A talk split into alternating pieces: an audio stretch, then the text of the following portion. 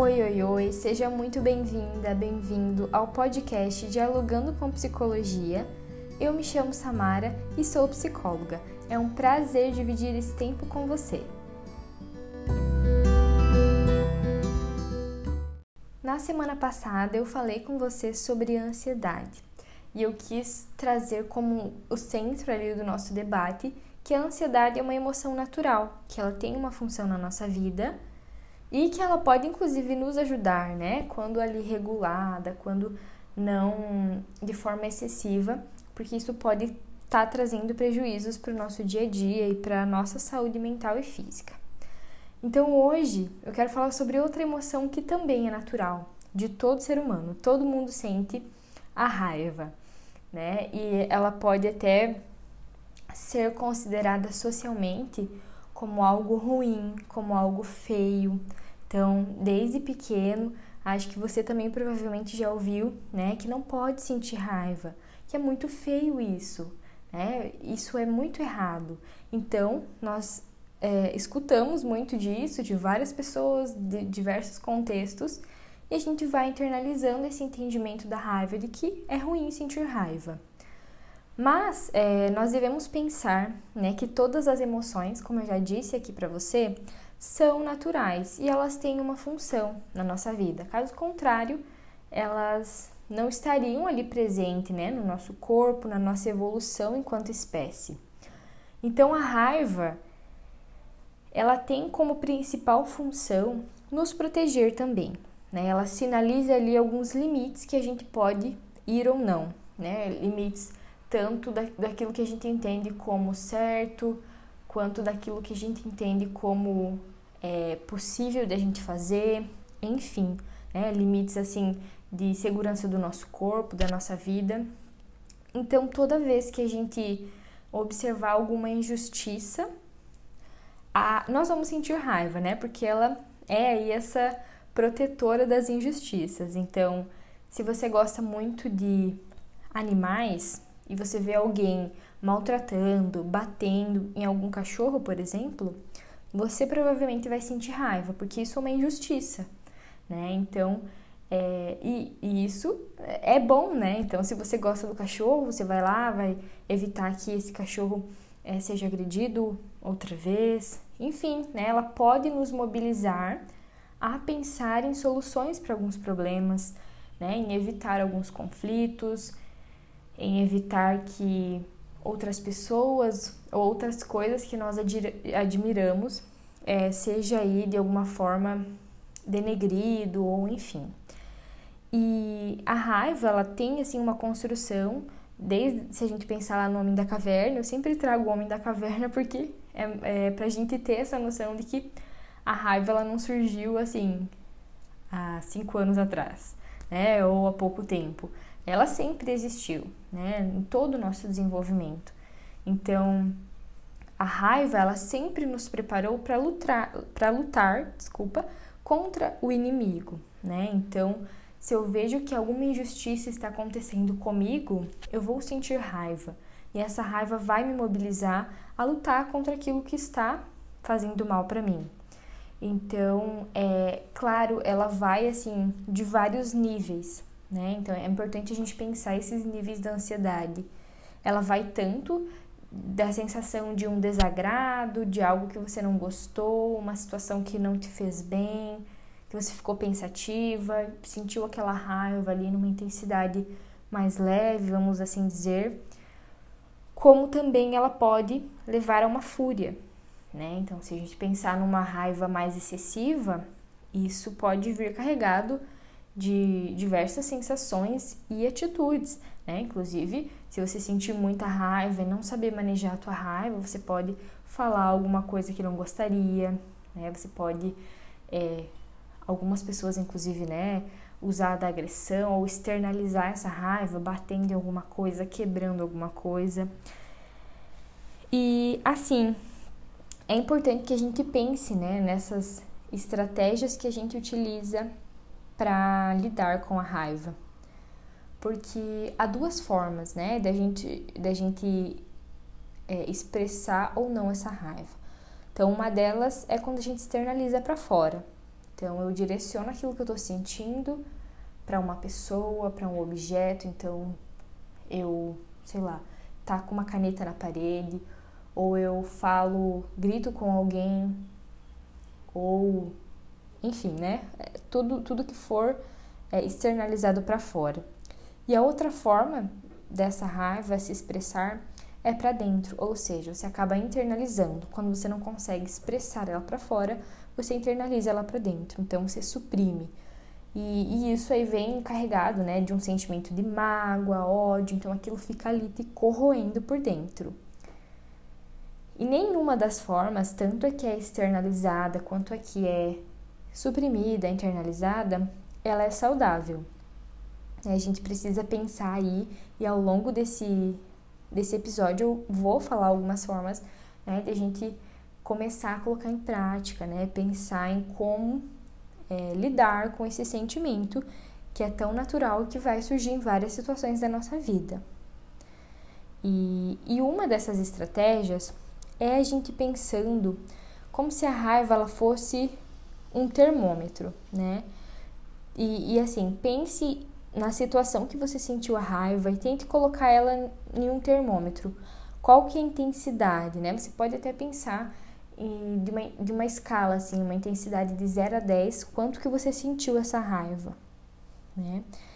E, e quando você sentiu essa raiva, sei lá, na intensidade 8, o que, que você fez? Qual que foi a tua ação imediata, a tua reação? Né? Se você quiser, você pode inclusive colocar aí no papel, no bloquinho de notas, para você já ir pensando e analisando como que você tem lidado com essa emoção. E após né, analisar essa intensidade, como que você reagiu a ela, pense em outra situação que você sentiu raiva e que essa intensidade foi menor. Sei lá, se na primeira foi 8, na segunda foi 5 a intensidade que eu senti como que você reagiu é, a essa situação de intensidade 5. E, e, e, aí você vai modelando, né? Acho que é gente, importante a gente pensar que quanto mais intensidade eu sentir da raiva, provavelmente é, menos, de forma menos saudável eu vou conseguir expressar, eu vou conseguir manejar essa raiva, né? Porque quando nós sentimos essa emoção, todo o nosso corpo, ele trabalha para que a gente lute. Então, os nossos é, hormônios, tudo aquilo que o nosso cérebro e o nosso corpo trabalha junto, vai causar, de certa forma, um estresse no nosso corpo, né? Inclusive, um dos hormônios aí presente nessa emoção é o cortisol, que é o hormônio do estresse.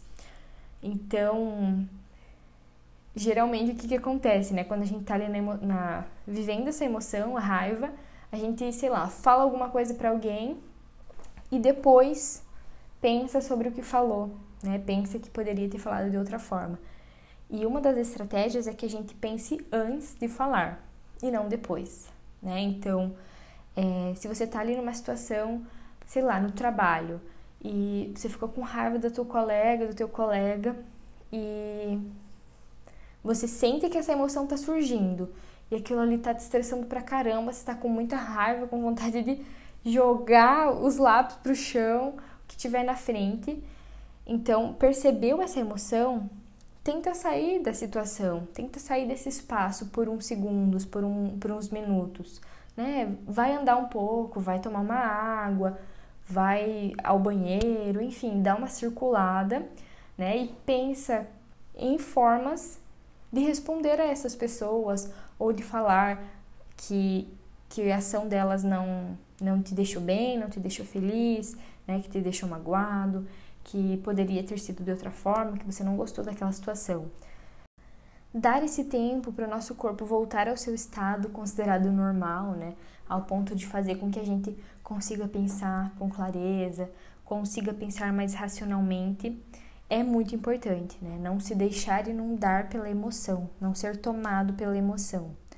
Então, é, é, isso de pensar antes de falar ou de agir é muito importante, né?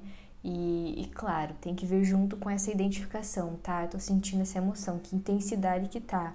E aí percebeu que tá uma intensidade acima de 6, por exemplo, que tá se elevando, já vai, já vai fazer uso dessas técnicas, né? De pensar antes de, de agir ou de falar, de sair do espaço, é, dar um tempo ali, toma uma água.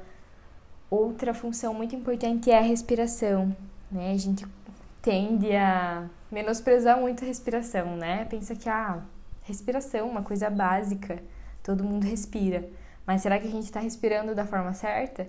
Né? Porque a gente vive muitas vezes uma vida muito acelerada, muito corrida, que nem a respiração a gente consegue fazer uma respiração profunda, que a gente consiga identificar é, as sensações que ela causa no nosso corpo, né? Para que ela oxigene melhor o nosso cérebro, porque uma respiração normal ali que a gente faz, é, como eu disse, né, na correria pode ser que não seja tão efetiva para esses casos como o da, o da raiva, né, que a gente está ali com emoção muito intensa.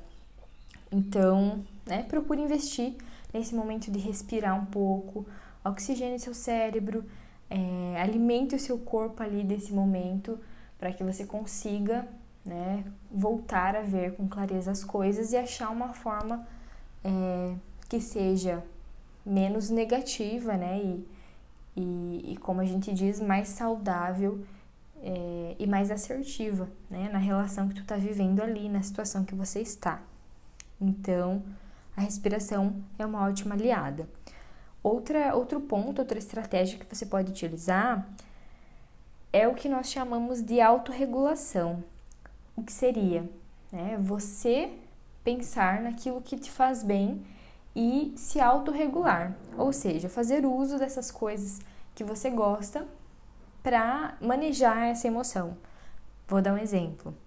Ah, se você gosta de correr, você gosta de caminhar, você pode dar uma esparecida, né? Vai, caminha, olha outras coisas, né? Você pode até pensar na situação, mas você não está no local, você não está na presença daquela pessoa, você não está é, inundado ali, deitado na cama, no sofá, enfim, só com aquela emoção te dominando, né? Você está é, tendo outra perspectiva, né? Em um outro espaço, isso ajuda bastante. Né? Passear com os animais, enfim, se você gosta, música, você vai pensar aí na, nas atividades que mais te dão prazer e você vai é, tentar pensando, né? Claro, na medida do possível, se você tem essa possibilidade ali no momento que sentiu essa emoção, até mesmo um tempinho depois, de usando dessas estratégias para que você consiga aí desenvolver essa assertividade é, o quanto antes melhor, né? Para que você consiga ir manejando as suas emoções, né? E isso de identificar o que você está sentindo e cuidar para que é, a tua emoção, né, não comunique por você, né, que você é, observe a tua emoção e, e faça as tuas considerações depois que deu esse ar para a cabeça e não deixar a emoção falar por ti. É muito importante e faz parte do que a gente chama de inteligência emocional, né? que é um, uma habilidade muito importante da gente ir desenvolvendo. Né? E que você que está aqui me ouvindo está fazendo isso na medida em que está né, aprendendo mais sobre emoções e, e como usar estratégias para é, enfrentar né, e, lidar de uma forma mais saudável aí no teu dia a dia.